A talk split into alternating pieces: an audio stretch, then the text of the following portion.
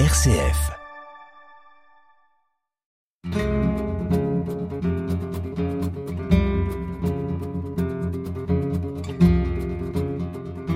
Hors champ, une émission présentée par Bénédicte Minguet. Chers auditeurs, bonjour. Une partie de notre vie est consacrée à prendre soin de nous, à nous soigner, aider nos proches à se soigner également. Il nous arrive de vivre une maladie longue, une maladie chronique, qui fait de nous, par l'expérience, un patient qui en sait souvent bien davantage sur la façon dont nous vivons avec la maladie que le médecin qui l'étudie. Ce savoir est précieux.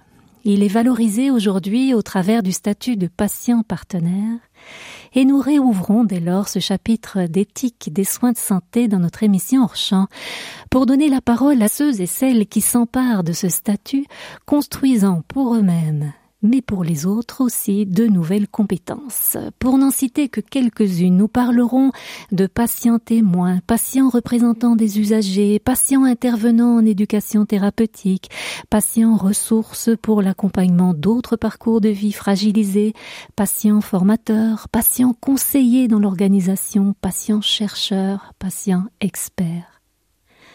Pour ce faire, et nous accompagner dans l'animation de cette table ronde, Michel Dupuis et des nôtres. Michel Dupuis, bonjour.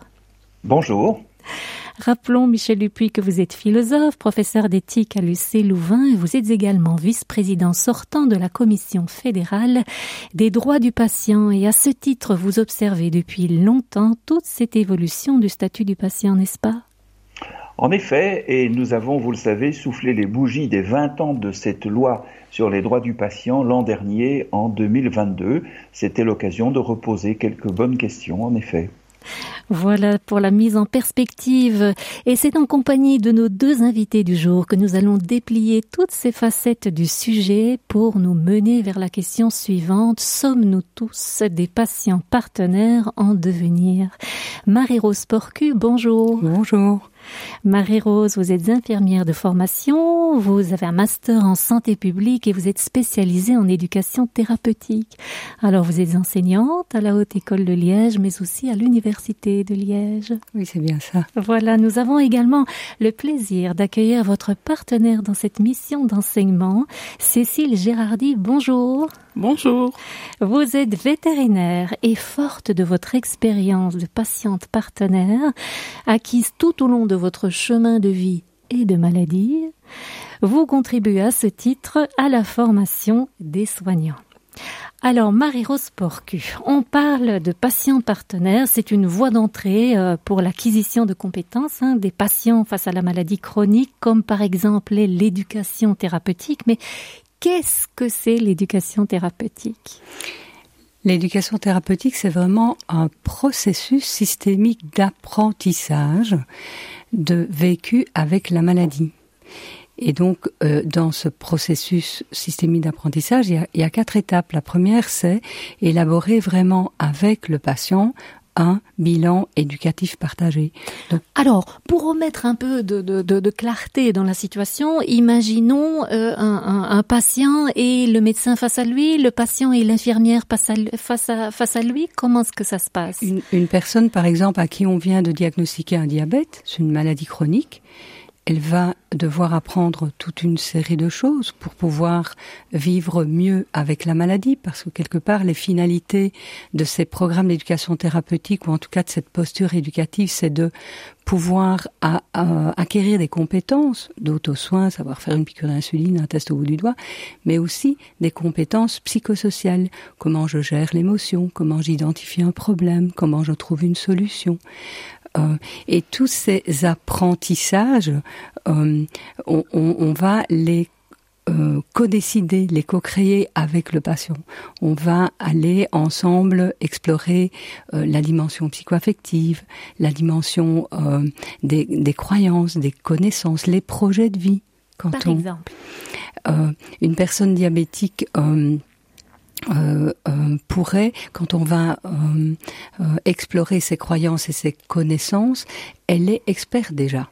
Elle a déjà des connaissances et une expérience, soit par euh, Internet, soit l'un voisin, soit un, un, une famille, soit elle a déjà euh, eu un traitement auparavant. Et parce que l'annonce du diagnostic, ça précède une histoire de vie. Hein euh, et donc, euh, on, part de son expérience à elle, à cette personne malade, et on tâche de construire ensemble euh, des objectifs réalisables qui ont du sens pour justement que cette personne puisse se sentir efficace dans ce qu'elle met en route pour améliorer sa qualité de vie et devenir autonome ou rester autonome. Voilà, et donc cet accompagnement que vous faites dans cette, on va appeler co-construction du projet de soins euh, avec cette personne s'intitule alors l'éducation thérapeutique. C'est ça, tout à fait, c'est un outil. Et fait l'objet aussi d'enseignements euh, pour les soignants. Tout à fait.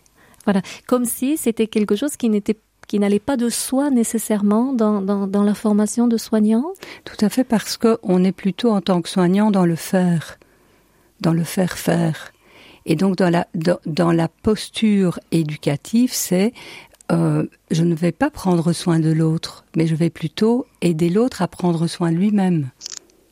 De lui-même. Et donc je vais à la rencontre de ses besoins et je vais le retrouver là où il est. D'accord. Donc voici planté un peu le, décor du fil que nous allons euh, tirer tout au long de, de, cette émission et nous allons proposer à Cécile qui est avec nous justement de nous expliquer, euh, peut-être grâce à cette éducation euh, thérapeutique aussi que, que, que, vous avez reçue, qui sait, dans le cadre de votre maladie ou de la gestion de votre maladie, comment êtes-vous passé donc de ce statut de, de, de, de patiente au statut de patient formateur alors, euh, c'est quand même un long cheminement. Hein. On, est, on, ne devient pas euh, patient partenaire ou patient formateur, enfin, tous ces qualificatifs dont on va débattre un petit peu plus loin, euh, du jour au lendemain. Quand on doit vivre avec une maladie chronique, bah, je veux dire, le premier moment clé, c'est l'annonce du diagnostic. Ça suscite évidemment chez le patient des émotions nombreuses, diverses. Certainement. Euh, il y a des émotions très négatives. Parfois, ça peut être des émotions très positives. Par exemple, moi, j'ai connu une longue errance thérapeutique. Et quand j'ai enfin eu un diagnostic, pour moi, ça a été un soulagement intense. Parce que j'avais enfin un nom sur mes souffrances, sur ma fatigue, et j'avais aussi euh, une porte qui s'ouvrait sur enfin je vais pouvoir prendre soin de moi.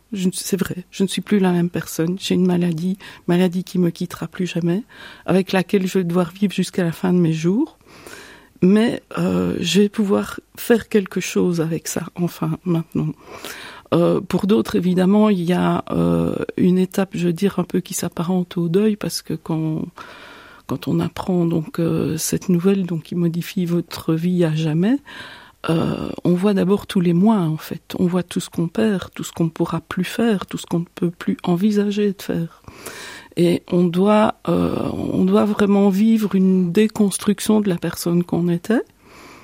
Et puis après on vit une reconstruction de la personne qu'on est maintenant qui a cette maladie. Mais on n'est pas notre maladie. Et vraiment euh, toute cette étape là euh, elle est très personnelle. Elle se fait euh, avec l'aide de, l'éducation thérapeutique justement. Mais ça prend un certain temps évidemment. Voilà, donc vous avez cheminé pour vous défaire d'une certaine façon de, de, cette identité de personne qui n'était pas malade pour euh, s'approprier euh, cette nouvelle euh, situation Oui, ça va même plus loin que l'identité. Moi, j'ai dû apprendre, euh, donc je, je souffre, ce qui a le plus impacté ma vie. Je, je, souffre de différentes maladies chroniques, mais celle qui a le plus impacté ma vie, euh, c'est une maladie rhumatologique. Et donc, j'ai vraiment dû apprendre euh, avec un corps, à vivre avec un corps différent, un corps qui ne qui n'avait plus les mêmes capacités, mais qui en a encore beaucoup. Et maintenant, euh, je, je, lui, je lui suis reconnaissant de tout ce que je peux encore faire. Mais voilà, j'ai vraiment dû apprendre à, à, vivre avec un corps différent. Alors, une étape peut-être suivante a été de rencontrer des personnes qui peut-être euh, souffraient de la même chose que vous, euh, du même, euh, de la même maladie ou des mêmes symptômes. Euh, Est-ce que ça, ça, ça s'est passé comme cela? Est-ce que c'est une étape aussi importante de, de pouvoir, dans le cadre de, de maladies longues, de pouvoir pouvoir rencontrer des associations, des patients qui partagent la même situation? Oui, oui, vraiment, le, je vais dire, le, support de ses pairs, quelque part, c'est quand même quelque chose de, de vraiment important parce qu'il y a des, il y a des tas de questions euh, qu'on a, qu'on ne va pas nécessairement euh, poser aux soignants, mais qui vont venir dans, dans ces discussions-là entre pairs. Alors l'autre chose qu'il y a aussi peut-être pas chez tout le monde, mais chez moi c'était vraiment très intense. C'était vraiment la recherche d'informations sur ma maladie, et donc euh, je me suis servi un peu de de tous les canaux qui étaient à ma disposition et notamment des des canaux des associations de patients ça me semblait être un, un canal intéressant parce qu'en général, ces, ces associations, elles sont liées à un comité scientifique et ce qu'est le public comme information, c'est vulgarisé, mais ça reste quand même euh, accessible. Bah, accessible et surtout valable comme information parce que à l'heure actuelle, euh, on est aussi à l'ère de la désinformation et il faut faire très attention à ça aussi.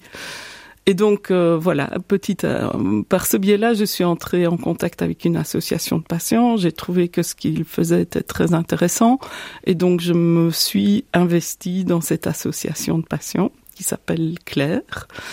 Euh, Claire, ça veut dire contre les affections inflammatoires rhumatismales. Et donc c'est une association qui est active euh, au niveau euh, de la Wallonie essentiellement, Wallonie-Bruxelles dans la partie euh, donc francophone du pays, mais on travaille de façon très étroite avec notre homologue qui s'appelle Remanette dans, en Flandre. Et aussi avec la société savante donc des rhumatologues. Et on travaille vraiment dans la main, le main dans la main pour essayer de, de faire avancer le, le paysage de la rhumatologie en Belgique. Voilà Michel Dupuis, ça vous fait penser à quoi cette, évolution, cette euh, acquisition euh, progressive euh, des, des droits et du pouvoir d'agir des patients? Ça me fait penser à quelque chose d'un petit peu général, mais qui est extrêmement concret. Ça s'appelle l'humanisation en cours. On n'avait pas, avec les découvertes médicales, on avait déjà fait un, un, grand progrès naturellement dans la prise en soin, dans la thérapeutique, l'accompagnement. Ici, on se rend compte que euh, précisément, il, fallait développer cette humanisation en donnant la parole aux, premières personnes concernées. Et ça, c'est un élément très important. Dernière petite chose, les mots sont importants, on le sent bien, mais ce qui compte, ce sont les réalités et les rôles vécus très concrètement. Je voudrais revenir un instant sur la notion d'éducation. Je me souviens, et vous vous en souvenez sans doute aussi, il y a quelques années d'ici, on pouvait trouver ça très infantilisant en considérant que justement les gens n'avaient pas à être entre guillemets éduqués. Et puis on s'est rendu compte que l'éducation, ça renvoie à quelque chose qui n'a rien d'infantile, ça renvoie au processus d'autonomisation, au fait qu'effectivement euh, il y a des dimensions très importantes qui doivent être développées, et donc ça n'a rien d'infantilisant ou de perte d'autonomie que de dire qu'on bénéficie de cette éducation. On pourrait appeler ça de la formation, mais finalement, euh, peu importe. Ça n'empêche qu'il y a un petit élément sur lequel on reviendra un petit peu plus tard dans la conversation, parce que éducation, ça veut dire quand même, avec le vieux mot grec, toutes sortes de dimensions qui ne sont pas que des dimensions scientifiques ou cognitives. Mais c'est promis, on en reparlera. C'est parfait. Alors revenons sur cette euh, sur ce partage d'informations qui a certainement été euh, d'un apport euh, considérable dans cette dans ce cheminement hein, au niveau de, de, de, la maladie que vous viviez. Comment est-ce que aujourd'hui ces associations travaillent? Donc vous avez dit que vous travaillez main dans la main avec des sociétés savantes. Marie-Rose Porcu, est-ce que les associations travaillent aussi avec les enseignants? On, fait appel à eux effectivement pour euh, euh, animer un cours, co-construire un cours, et ils interviennent en personne physique euh, au cours. Donc c'est construit avec l'enseignant. et Cécile Gérardi le vit avec nous depuis quelques années maintenant. Voilà. Alors, lorsque vous dites vous co-construisez un cours, euh, Cécile intervient, Cécile Gérardi intervient dans votre cours. Donc, euh, le, contenu, ce qui va être dit, ce n'est pas ce qui est dit d'habitude par les enseignants, mais ce qui est partagé, c'est l'expérience de vie? L'expérience de vie certainement, mais c'est vraiment la, construction de, tout le cours. si, si je, je, on remet un syllabus aux étudiants, eh bien le syllabus, il sera euh, aussi euh, euh, vu et corrigé, euh, réfléchi par le patient qui nous accompagne euh, pour ce cours en présentiel. Euh, donc ça, ça se construit vraiment ensemble. Toutes les étapes du cours se construisent ensemble. Est-ce que ça étonne les étudiants? Euh, Oui, moi je pense que ça, quand même, ça les interpelle. Enfin, euh, c'est pour nous quand on se retrouve vraiment, il y, y, a certains cours en fait où on se retrouve vraiment tout seul face à un groupe d'étudiants. Et euh, donc on est en face de jeunes un peu timides. Et puis euh, peu à peu ils se rendent compte en fait que c'est vraiment ce côté humain qu'on vient euh, solliciter chez eux et que c'est peut-être pas la, la, chose dont leurs enseignants leur parlent en, en premier lieu parce que bon bah leur formation elle est longue et complète. Il y a énormément de choses à aborder et nous on vient peut-être gratter un petit peu un point un peu différent. Nous poursuivons avec Amina Alaoui et nous nous retrouverons juste après.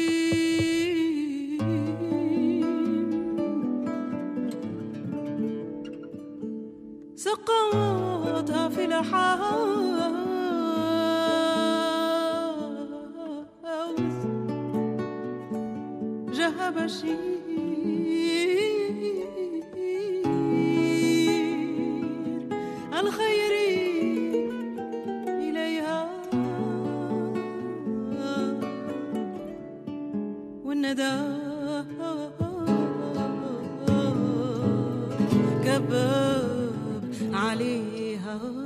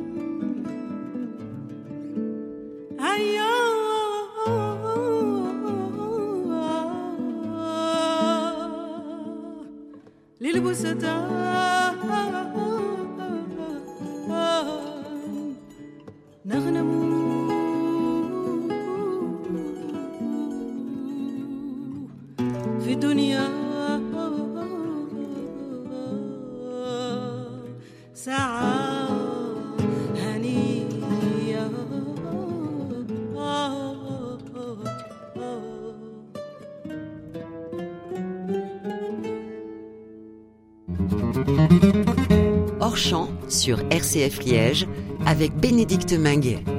Nous sommes avec Michel Dupuis, Marie-Rose Porcu et Cécile Gérardi pour parler du patient partenaire, de l'éducation thérapeutique, de la façon dont le statut du patient a évolué ces derniers temps vers une dimension davantage active euh, au niveau de la gestion de son euh, de sa maladie, de ses soins, mais aussi de façon plus générale dans la société, comme on va le voir d'ailleurs avec le témoignage de nos deux invités.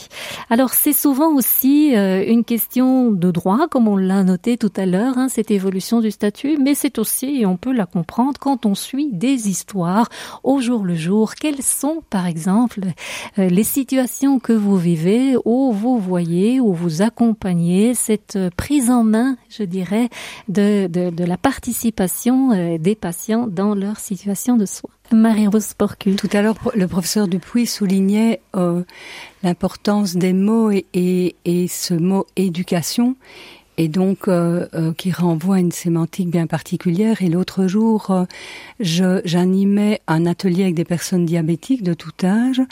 Euh, Marie-Rose, pourquoi est-ce qu'on anime un, un, atelier avec des, avec des personnes alors, diabétiques? À leur demande, c'était de pouvoir exprimer leur émotion quelles étaient les ressources, les moyens euh, qu'ils pouvaient aller rechercher pour exprimer leur émotion face à la maladie?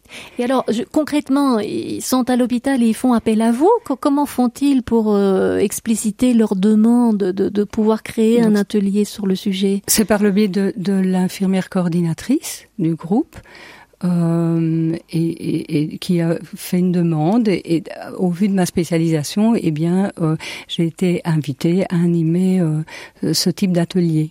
C'est ça. Avec des patients qui ont le même âge? Non du tout. Il y a, il y a, la plus jeune avait 25 ans, le plus âgé 73. D'accord. Donc il se retrouve avec, avec vous à l'hôpital alors? C'était dans une maison médicale. C'était dans une maison médicale, d'accord. Ils sont quelques-uns. Ils étaient une dizaine. -hmm. euh, et, et, donc le sujet, c'était la gestion des émotions. Et à un moment donné, un des patients présents me dit, vous savez, le mot gestion, pour moi, n'est pas associé à l'émotion. L'émotion, à partir du moment où on doit l'exprimer, de quelque manière que ce soit, eh bien, pourquoi la gérer? Et donc c'était pour moi important de l'entendre et j'ai proposé accueillir alors une émotion. Ah voilà, ça me parle mieux. Et donc dorénavant, je ne parlerai plus de gestion d'émotions, mais de l'accueil des émotions. Et alors, quelle était la raison pour laquelle ils ont voulu faire un point d'attention sur la gestion des émotions dans le cadre de leur maladie? Parce qu'ils vivaient euh, un certain stress, par exemple, pour euh, la, quand ils reçoivent des résultats de prise de sang euh, qui sont parfois pas bons, et donc après ils voient le médecin. Euh, parfois, euh, c'était euh, la l'annonce d'une complication, d'un nouveau traitement, euh, et, et, et ça pour eux c'était vraiment difficile. Donc comment gérer ces situations-là, en tout cas comment les accueillir, comment les, les peut-être parfois les diluer, les rendre plus souples et, et, et, et avancer. Donc aujourd'hui, on peut considérer que le, le, le, regard soignant est aussi attentif à la façon dont la maladie se vit, aux situations, aux circonstances dans lesquelles on est pour recevoir des diagnostics, pour recevoir des informations, afin d'aider les personnes à, à, à, accueillir et ces informations et ces, et ces émotions sans se laisser déstabiliser ou trop déstabiliser par la situation? Oui, Exactement, oui. C'est vraiment ça, c'est pouvoir se dire, face à une, cette, une telle situation, un, un, une telle annonce, euh, quelles sont les ressources euh, que je peux mobiliser pour finalement me sentir bien euh, et, et le vivre au mieux? D'accord. En parlant de ressources, ça vous fait penser à quoi, Cécile Gérardi À beaucoup de choses. Vraiment à beaucoup de choses. Euh, donc, comme je, l'expliquais, donc quand on se retrouve avec une maladie chronique, euh, ben voilà, on, a d'abord sa situation propre, on s'en sort petit à petit, et puis, euh, bah, soit on est content, on peut vivre sa vie comme ça, soit on peut décider d'en faire quelque chose. Et donc, moi, je me suis retrouvée en fait privée d'activité professionnelle suite à ma maladie, mais j'avais toujours envie d'avoir quand même un, rôle dans la société. Et pour moi, apporter quelque chose au collectif, c'était vraiment quelque chose qui était important et que j'avais plus dans ma vie et qui me manquait. Et ça, euh, voilà, euh, c'est ce qu'on appelle les répercussions psychosociales de la maladie. Ah, c'est un ben grand voilà. mot. Mais Et vous même étiez pour moi, donc, c'était ça. voilà, vous vous étiez éloigné de votre quotidien avec les animaux, Oui, c'est ça? Oui. Enfin, les animaux sont restés. C'est les soins, hein, les soins, les qui- soins, qui, ont voilà. disparu. Et donc, euh, voilà, je me suis rendu compte. euh, D'abord, moi, j'ai été vers mon association de patients pour y chercher quelque chose, et puis je me suis rendu compte que je pouvais lui apporter aussi. Et je me suis vraiment lancée dans, dans cette activité-là avec euh, beaucoup d'enthousiasme. Ça m'a amené à resuivre des cours à l'université. Quel cours avez-vous suivi? Le certificat en patient partenaire de l'ULB, donc avec qui est coordonné par Monsieur Néron. Et j'ai également été euh, à Nancy, donc euh, suivre aussi des cours euh, qui concernaient l'implication des, des patients euh, dans les systèmes de santé et particulièrement au niveau de l'ETP. Et euh, Particulièrement au niveau de l'éducation thérapeutique, oui, c'est oui, cela oui, oui. En fait, c'était un, un, un cours très intéressant où, en parallèle, étaient formés donc les soignants qui voulaient se former à l'ETP et les patients qui voulaient collaborer à. À l'éducation Oui. Et thérapeutique. donc, on était formés ensemble. On a eu des échanges vraiment euh, très très riches euh, tout au long de cette formation. Et euh, ce que j'ai appris, c'est que la formation des soignants, enfin ce que j'ai retenu plutôt, on va dire ça comme ça, euh, que la formation des soignants dans ce domaine-là, c'était pas qu'une question de connaissance, que c'était au- aussi une question de posture, qu'en fait le- leur posture a échangé, qu'ils n'allaient plus être que les personnes qui euh, délivraient un savoir, mais les personnes qui avaient un savoir et qui allaient cheminer aux côtés du patient qui lui aussi avait un savoir. Et donc on arrive dans la co-construction. Et pour vous, vous donner un exemple euh, très pratique de ce que ça peut être. Euh, au niveau rhumatologique, nous, on a la possibilité d'avoir différents types de traitements. Donc, il y a des traitements qui peuvent se donner euh, par la bouche avec un comprimé tous les jours. Il y a des traitements qui se donnent euh, par injection, euh, injection sous-cutanée, soit toutes les semaines, soit tous les mois. Il y a des traitements qui se donnent en hôpital. Alors, il y a une partie évidemment de la décision qui est purement de l'ordre médical qu'on ne va pas discuter, mais dans un certain nombre de, cas, on a le choix. On a le choix entre ces traitements-là. Et donc, euh, pour nous, patients, c'est vraiment très important d'avoir affaire avec un rhumatologue qui est ouvert à notre projet de vie et qui euh, se renseigne un peu sur ce qui, par exemple, nous, nous convienne. Ce qui me vient à l'idée, par exemple, c'est une personne qui aime voyager, ah ben, elle va préférer avoir un, traitement à prendre euh, peut-être tous les jours, péros, et ne pas devoir s'encombrer de seringues qui doivent être conservées au frigo, etc., etc. Moi, qui suis une personne hyper distraite, euh, le petit cachet tous les jours, ça me convient pas. J'ai mieux ma piqûre tous les mois. Et donc voilà, c'est ça tenir compte du, du projet de vie du patient. Et quand on est au niveau de l'injection, ben voilà, il y a encore des choses différentes. Il y a des stylos injecteurs en fait où vous devez appuyer sur le piston. Il y en a d'autres, vous appuyez en sur un bouton, il fait l'injection tout seul. Et euh, d'une personne à l'autre, un, un système conviendra mieux que l'autre. Et il faut discuter de, de tous ces aspects-là très pratiquement. À la rencontre de votre situation. Voilà. Voilà. Michel Dupuis, ça résonne en, en termes de, euh, d'éducation, toujours, de formation? Ah, J'ai envie de vous dire que non seulement ça résonne, mais ça reflète. On, on est vraiment dans ce qu'on a appelé la philosophie des Lumières. Et de ce que je viens d'entendre à propos du diagnostic diabétique avec des, prises de sang qui sont pas toujours bonnes, ou de ce choix euh, sur euh, la, posologie ou le type de, thérapeutique qu'on peut avoir, à chaque fois j'ai envie de dire, c'est quand même vrai qu'on ne dort pas la pilule. Il ne s'agit pas d'endormir la pilule ou, ou de l'adorer.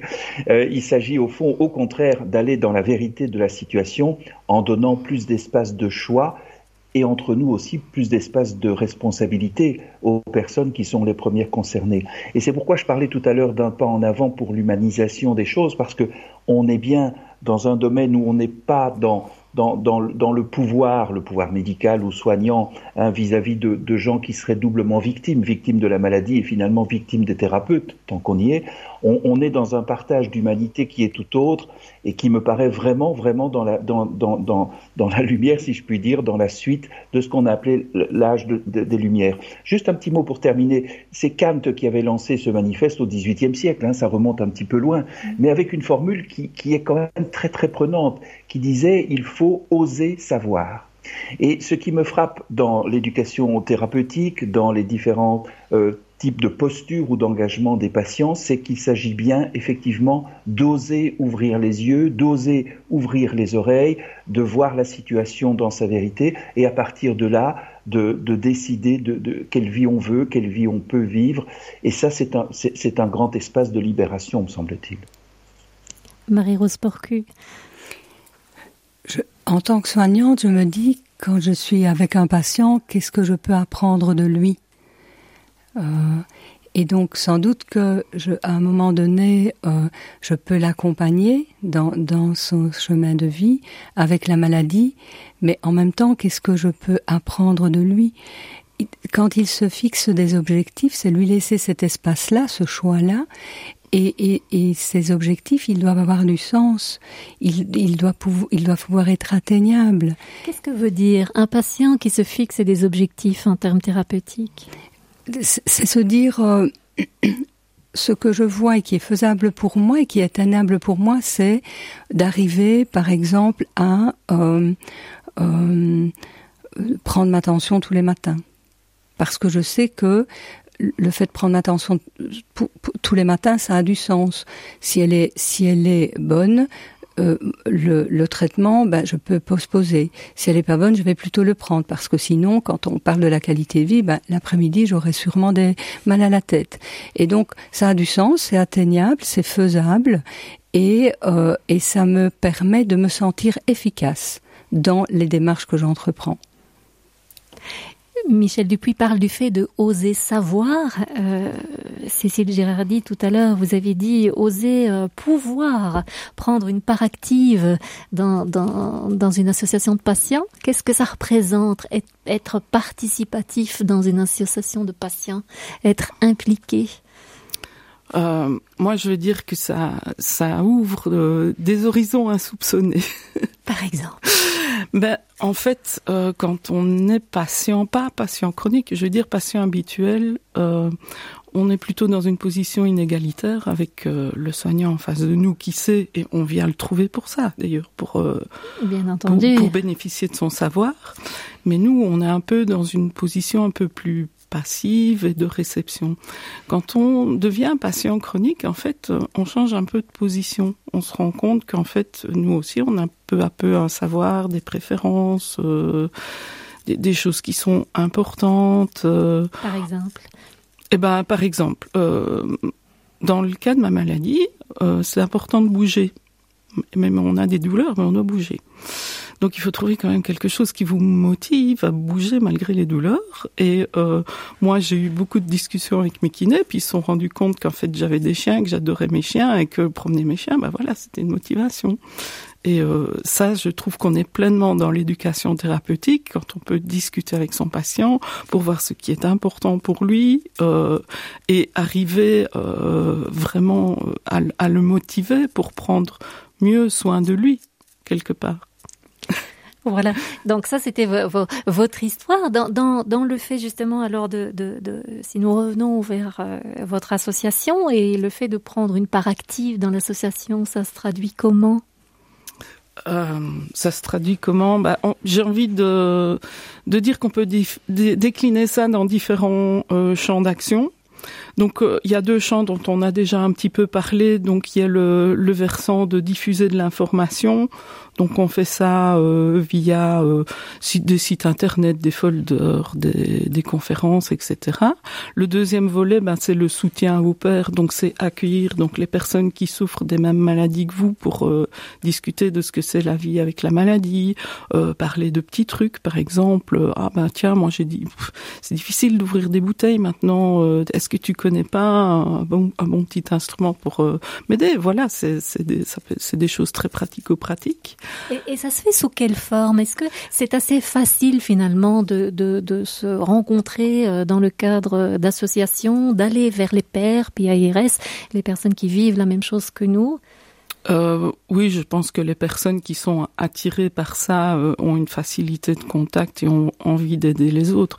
Maintenant, euh, reste le versant logistique.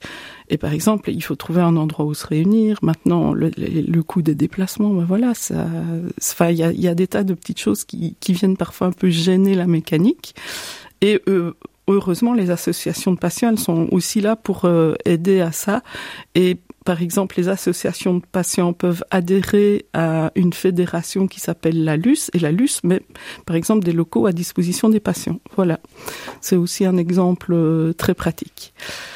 Alors, euh, pour en venir euh, aux autres volets, en fait, euh, on se rend compte en fait que les patients, ils ont aussi une voix dans le domaine de la recherche. la recherche, elle peut pas se faire sans les patients. Euh, mais euh, dans les programmes de recherche, ils se sont rendus compte, par exemple, qu'il y a beaucoup de patients qui abandonnaient en cours de route, et donc pour eux, c'est vraiment une perte d'investissement, de temps, de moyens, etc. Et maintenant, ils ont enfin le réflexe de se questionner pourquoi est-ce que les patients en fait abandonnent nos programmes de recherche? Et on se rend compte euh, on en tant que patient, on peut participer alors au design des études, donc c'est-à-dire euh, décider euh, quels sont les critères euh, qui vont être utiles. Oui. Non, non, non, non, non, non, c'est pas du tout à ce niveau-là. Par exemple, c'est euh, est-ce que vous seriez d'accord de participer à, à une, une, étude? Par exemple, vous devriez être présent de 7 heures du matin à 15 heures sur le site hospitalier. Ah, moi, je dis, euh, fou, 7 heures du matin. Je dis, pour moi, c'est quelque chose de très dur parce que quand je me lève, j'ai une phase de dérouillage, je suis pas bien. Et puis, en plus, faire le trajet, je dis vraiment, c'est moi, c'est quelque chose. Le fait que ça commence à 7 heures du matin, qui serait de nature à décourager à participer à cette étude. Et alors viennent des propositions, bah, soit on arrive à décaler euh, l'horaire de l'équipe de travail, soit par exemple on peut vous proposer de venir vous chercher en taxi. Et voilà. Mais dans le temps, on pensait pas à poser ces questions-là aux personnes. C'est vous avez la chance de participer à une étude pour améliorer votre maladie, donc vous serez là à 7 heures du matin. Ça, c'était le discours ancien. On Ça, est plus là. le discours, on n'en est plus du tout là. voilà. Et on suit avec Zap Mama.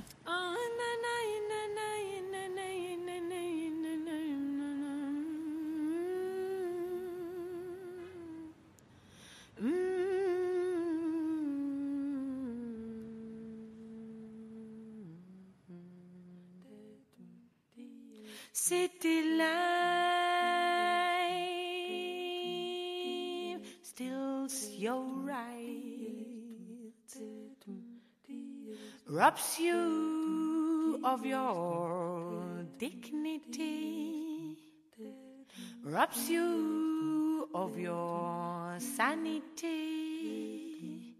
City life, lose your soul.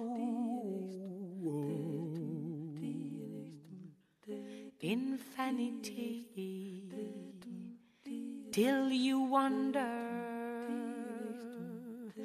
aimlessly with a one track mind for no one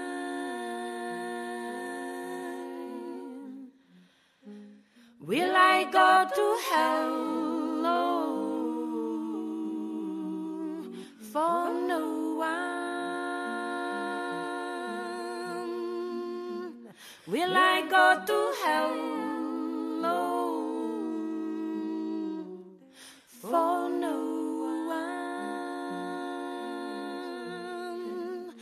Take me away from this madness. Take me away from this sadness. Don't want to be part of your confusion. Don't want to be part of your corruption. And be fooled by illusion. for no one. Will I go to hell? for no one. Will I go to hell for no one? One not your sermon goes the without with others makes hollow sounds to my ear. You've got cars to drive and ships to sail and planes to fly and material possessions. But I've got mountains to climb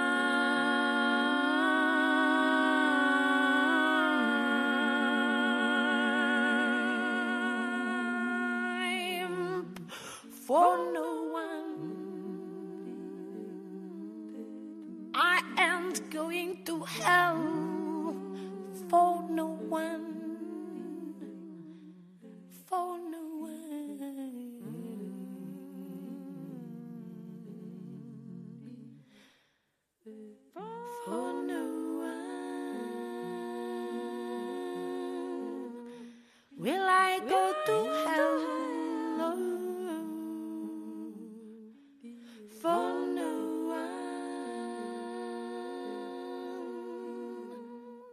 Will I go to hell?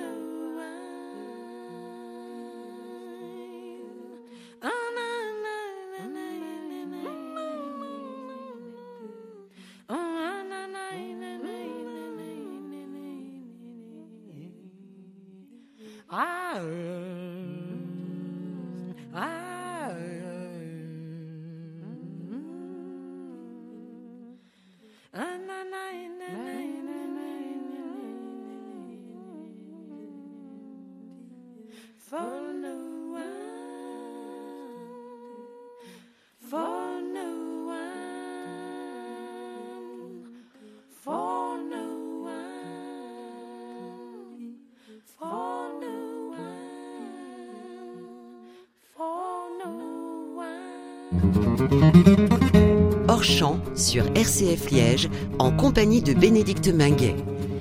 Le patient formateur. Nous avons le plaisir d'aborder ce sujet avec Cécile Gérardi, patiente partenaire, avec Marie-Rose Porcu, infirmière formatrice en éducation du patient, et Michel Dupuis qui est avec nous aussi pour euh, rebondir sur les enjeux euh, éthiques de cette nouvelle formule finalement. hein. Qu'est-ce que veut dire? Revenons sur cette euh, sur cette appellation, sur cette concrétisation du patient formateur. Vous êtes Cécile, patiente formatrice. Oui, donc euh, j'ai envie de dire que ce qualificatif-là associé au patient, donc il fait plutôt référence euh, à la participation à la formation des, des professionnels de santé. Et euh, moi, par exemple, au sein de mon association, c'est vraiment quelque chose qui me motive particulièrement et euh, je suis très investie euh, dans ce domaine-là. Alors, Marie-Rose a déjà un peu évoqué le- la co-construction des cours et euh, pour moi, en tant que patient, c'est une vraie réalité. Donc, en fait, euh, il n'y a aucun cours qui se déroule sans qu'on ait eu une concertation préalable. Donc, Alors, on parle de cours supérieurs. oui, oui, oui, oui, tout à fait. Euh, et alors, comment est-ce que ça se déroule? En fait, c'est une conversation très libre où l'enseignant, lui, évidemment, il a, il a quelque chose qu'il veut faire passer au niveau de ses élèves. Et euh, nous, on n'a pas tellement à discuter de, du contenu de ça. Mais par contre, euh, ce qu'on peut faire, c'est discuter comment l'illustrer, euh, comment, à partir de notre expérience personnelle, on va pouvoir euh, apporter vraiment améliorer donc ce, ce message. Et c'est vraiment euh, quelque chose de très très riche. Cécile, vous arrive-t-il de remettre en question, d'une certaine façon, un peu le contenu ou la forme alors euh, du cours proposé par le professeur? Euh, oui, ça arrive, ça arrive. Par exemple, moi, d'abord, j'ai envie de comprendre ce qu'on a envie de transmettre, et puis parfois, ça me parle pas, en fait. euh, et euh, je repense, par exemple, à une anecdote. euh, ça concernait un thème qui s'appelle le- la, roue de Prochaska et Di Clemente. Et en fait, on peut présenter donc ce concept-là de différentes façons, d'une façon plus linéaire ou d'une façon tout à fait circulaire. Et alors, euh, le schéma qui était là, il me disait vraiment rien. Moi, j'en avais vu un autre, et donc j'ai proposé ce schéma-là, qui en fait me parlait beaucoup plus euh, d'après mon expérience de patient. Voilà. Et quand on est formateur, est-ce qu'on parle de sa vie ou est-ce qu'on parle de la vie? Des patients en général Euh, en fait, ça dépend un peu des endroits où on est parce qu'on peut être formateur simplement, je veux dire, euh, en étant cobaye, en, en venant montrer, voilà, moi j'ai telle maladie, regardez, j'ai tel symptôme. Ça, c'est le témoignage. C'est le témoignage, oui, voilà. Euh, alors, à d'autres moments, c'est pas du tout ça qu'on nous demande. On nous demande justement de, de, de parler de choses beaucoup plus transversales, comme qu'est-ce que c'est la vie avec une maladie chronique, mais il y a des, des aspects qui sont communs à toutes les maladies chroniques, et donc on doit se décentrer de son histoire personnelle pour pouvoir aborder ces sujets-là. Euh, bah c'est par exemple ce que je vous ai raconté sur le diagnostic. Voilà, je vous en ai parlé sans parler de moi. C'est une réalité qui est commune à tous les malades. Euh, alors il y a d'autres sujets, comme par exemple la, la, communication entre les soignants et les, et les soignés. C'est aussi des thématiques très transversales. Le droit des patients, l'empowerment. Ça touche, ça touche les, les étudiants ça touche les étudiants. Oui, je pense que dès qu'on on amène de l'humain, ça touche les étudiants, mais c'est vrai aussi dans le soin aussi. Dès qu'il y a de l'humain, on est beaucoup plus touché. Voilà, on rebondit sur l'humanisation, Michel oui. Dupuis. En effet. Et ça me fait penser à deux petites choses. Alors, si vous le permettez, euh, je voudrais faire deux clins d'œil. Euh, premier clin d'œil, c'est de se dire que qu'est-ce qu'on aurait dit si Orchamps avait, choisi comme thématique euh, ce, matin euh, le dressage thérapeutique. Alors on aurait dit tiens justement nous avons une vétérinaire quelle chance. Alors qu'il s'agit bien d'éducation thérapeutique. Ça veut dire quoi? Comme je l'ai promis tout à l'heure, je viens avec ce petit mot-là. Ça signifie toutes les dimensions de l'humain. Et donc, probablement, et vous pourriez donner sans doute des exemples, que dans cette confiance et dans ce dialogue entre, entre vous, euh, il y a une place pour la dimension du spirituel. Et pas simplement pour l'apprentissage du dosage du sucre ou ce genre de choses, euh, ou de la prise de tension, mais, mais aussi sur ces grandes questions, sur ces angoisses, euh, les émotions, bien entendu. Moi, je, je parlerai directement de, de, spirituel. Et puis une deuxième petite remarque en forme de, aussi de clin d'œil. C'est tout à fait frappant comment l'enseignement dans les métiers de santé a progressé ces dernières années grâce aux, aux méthodes de simulation. Et je suis de ceux qui pensent que la simulation, c'est-à-dire l'utilisation de mannequins intelligents, c'est très très utile pour apprendre des gestes techniques qui, sont très importants. Et je n'y vois pas du tout de la déshumanisation. Mais je vois à quel point c'est fondamental aussi de parler entre personnes, c'est-à-dire qu'il n'y ait pas que des mannequins intelligents, mais qu'il y ait des patients, entre guillemets, intelligents, c'est-à-dire des gens qui acceptent de partager leur vécu, de donner leur point de vue, de, militer, je dirais, de, ne pas être d'accord, de poser des questions, d'interpeller nos étudiants qui, le jour venu, sont, les professionnels. Et j'espère que justement ces, dispositifs feront garder à ces professionnels cette capacité de posture qui consiste à rester souple et à ne pas se coincer dans une position de sachant, mais en, en étant capable d'être déstabilisé par leurs patients. Ça, c'est vraiment une preuve de vie extraordinaire. Marie Roseporcu, ça fait déjà quelques années que vous enseignez. Avez-vous vu une évolution dans, dans, dans, le chef euh, des professionnels de la santé par rapport à, à cet intérêt Vous disiez tout à l'heure, on, on, ne prescrit plus, on, on, on écoute d'abord le patient et puis on, identifie euh, avec lui ce qui sera euh, réaliste et réalisable en, en termes d'objectifs. Est-ce que ça, ça, parcourt déjà l'ensemble des, des, des soignants qui nous entourent? J'espère, une partie en tout cas. Euh, quand on a euh, dans l'hôpital où je travaille proposé des formations en en, éducation thérapeutique pardon dans tous les services euh, qui étaient euh, censés euh, accompagner les personnes atteintes d'une maladie chronique certains étaient sensibilisés justement par le, fait que de, s'interroger sur ce que le patient veut et surtout sur ce qu'il ne veut pas et comment l'aider euh, et l'accompagner dans, dans, ce, dans ce cheminement-là. Alors, vous parlez d'un patient euh, qui va témoigner sur ce qu'il ne veut pas. Qu'est-ce qu'il ne veut pas, par exemple? Eh bien, qu'on le juge déjà. Euh, et que euh, ce qui se passe, je, je suis des patients en tabacologie, par exemple, ou les, les personnes fumeuses, hein, qui ne sont pas nécessairement des patientes, euh, et je vais vraiment à la rencontre de leur histoire tabagique. Elle est singulière. Qui je suis pour dire vous allez faire ceci, cela, cela, ça, il faut surtout pas faire. Si vous voulez arrêter de fumer, c'est comme ça qu'il faut procéder. Pas du tout. C'est vraiment de l'entendre, de l'écouter, d'écouter son histoire de vie avec la cigarette et quelles sont ses possibilités à lui euh, pour justement l'écarter de plus en plus de ses espaces de vie euh, et, surtout ne pas le juger. Euh, il n'est pas responsable de cette dépendance, si on parle de, de cigarettes dans ce cas-ci. Et moi, je, je, je, travaille beaucoup avec ces dimensions de l'éducation thérapeutique qui sont euh, de d'aller euh, explorer euh, ses croyances, ses représentations, son savoir, son expérience, les projets qu'il qu'il met en route, qu'il pourrait mettre en route par rapport à cette idée d'arrêter de fumer. C'est ça. On, vous parlez de consultation dans ces cas-là?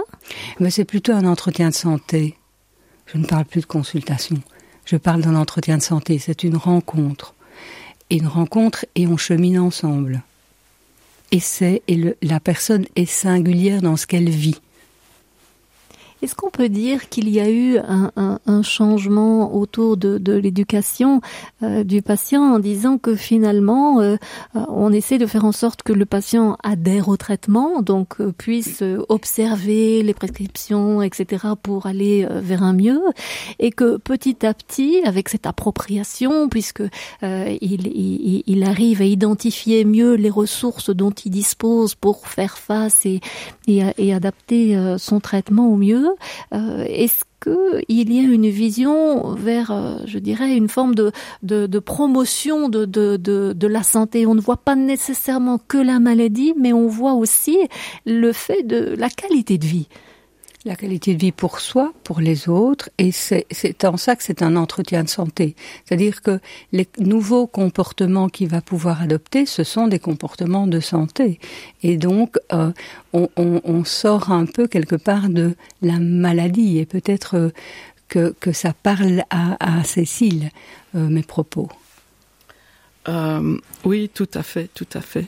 Euh, en fait, pendant que tu parlais, il y avait une situation vraiment qui me venait en tête, euh, assez typique au niveau des maladies rhumatologiques.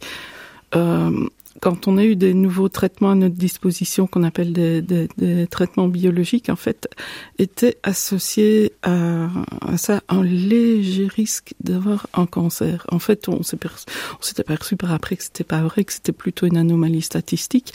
Mais bref, au début, où ces traitements sont arrivés, les gens, ils avaient un peu peur quand même d'y avoir recours.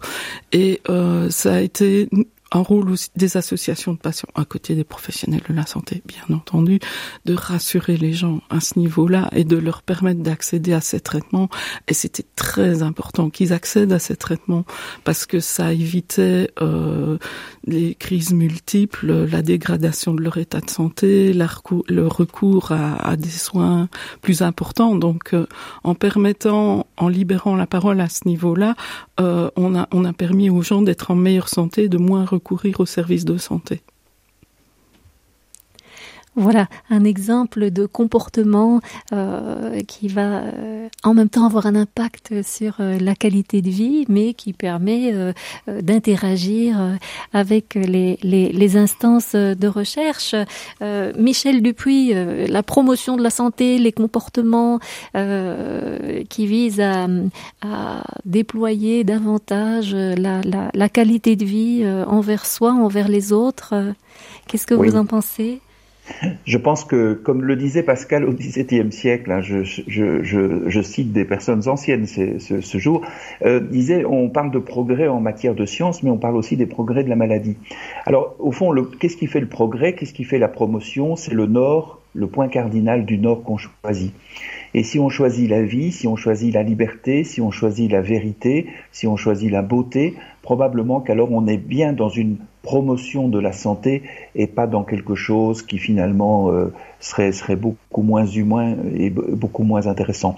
Au fond, l'esprit souffle beaucoup chez ces patients parce qu'après tout, pour pouvoir communiquer sur ses propres douleurs, sur ce qu'on vit, pour avoir confiance, et puis pour pouvoir entendre ces patients qui nous parlent, c'est vraiment une affaire d'esprit qui circule entre nous et ça c'est extraordinaire. Voilà, alors j'espère qu'avec nos auditeurs, nous avons aussi pu partager euh, cet esprit qui a circulé entre nous, qu'à l'écoute de ces témoignages de patients partenaires qui, cheminant et devenus patients formateurs, euh, a pu euh, proposer euh, à chacun de pouvoir s'inscrire dans notre dans notre discours. C'est une véritable révolution là dont on parle, ce changement de statut euh, de, de patient euh, passif à patient actif, d'éducation thérapeutique à promotion de la santé. On est en train de de redonner une vie, une seconde vie aux patients de façon très positive. Cécile, pour conclure. Oui, tout à fait. Euh, par contre, je vais terminer par un petit bémol, c'est que malheureusement, à l'heure actuelle, toutes ces expériences, elles sont encore liées à des personnes, des personnes qui nous donnent l'occasion d'intervenir dans les cours. Et donc, un dernier volet de mon action en tant que patient, c'est de travailler à essayer d'avoir une reconnaissance vraiment structurelle de, de ce statut, notamment de patient formateur. Voilà la proposition qui est faite. Il me reste à vous remercier, Marie-Rose Porcu, Cécile Gérardi, Michel Dupuis. Merci, merci beaucoup. Voilà, et retrouver nos, nos auditeurs dans 15 jours déjà. À bientôt. All of me. Why not take all of me? Baby, can't you see? I'm no good without you? Take my lips. I'll never use them. Take my arms. I want to lose them. Your goodbye left me with eyes that cry. Tell me how can I go on, dear, without? You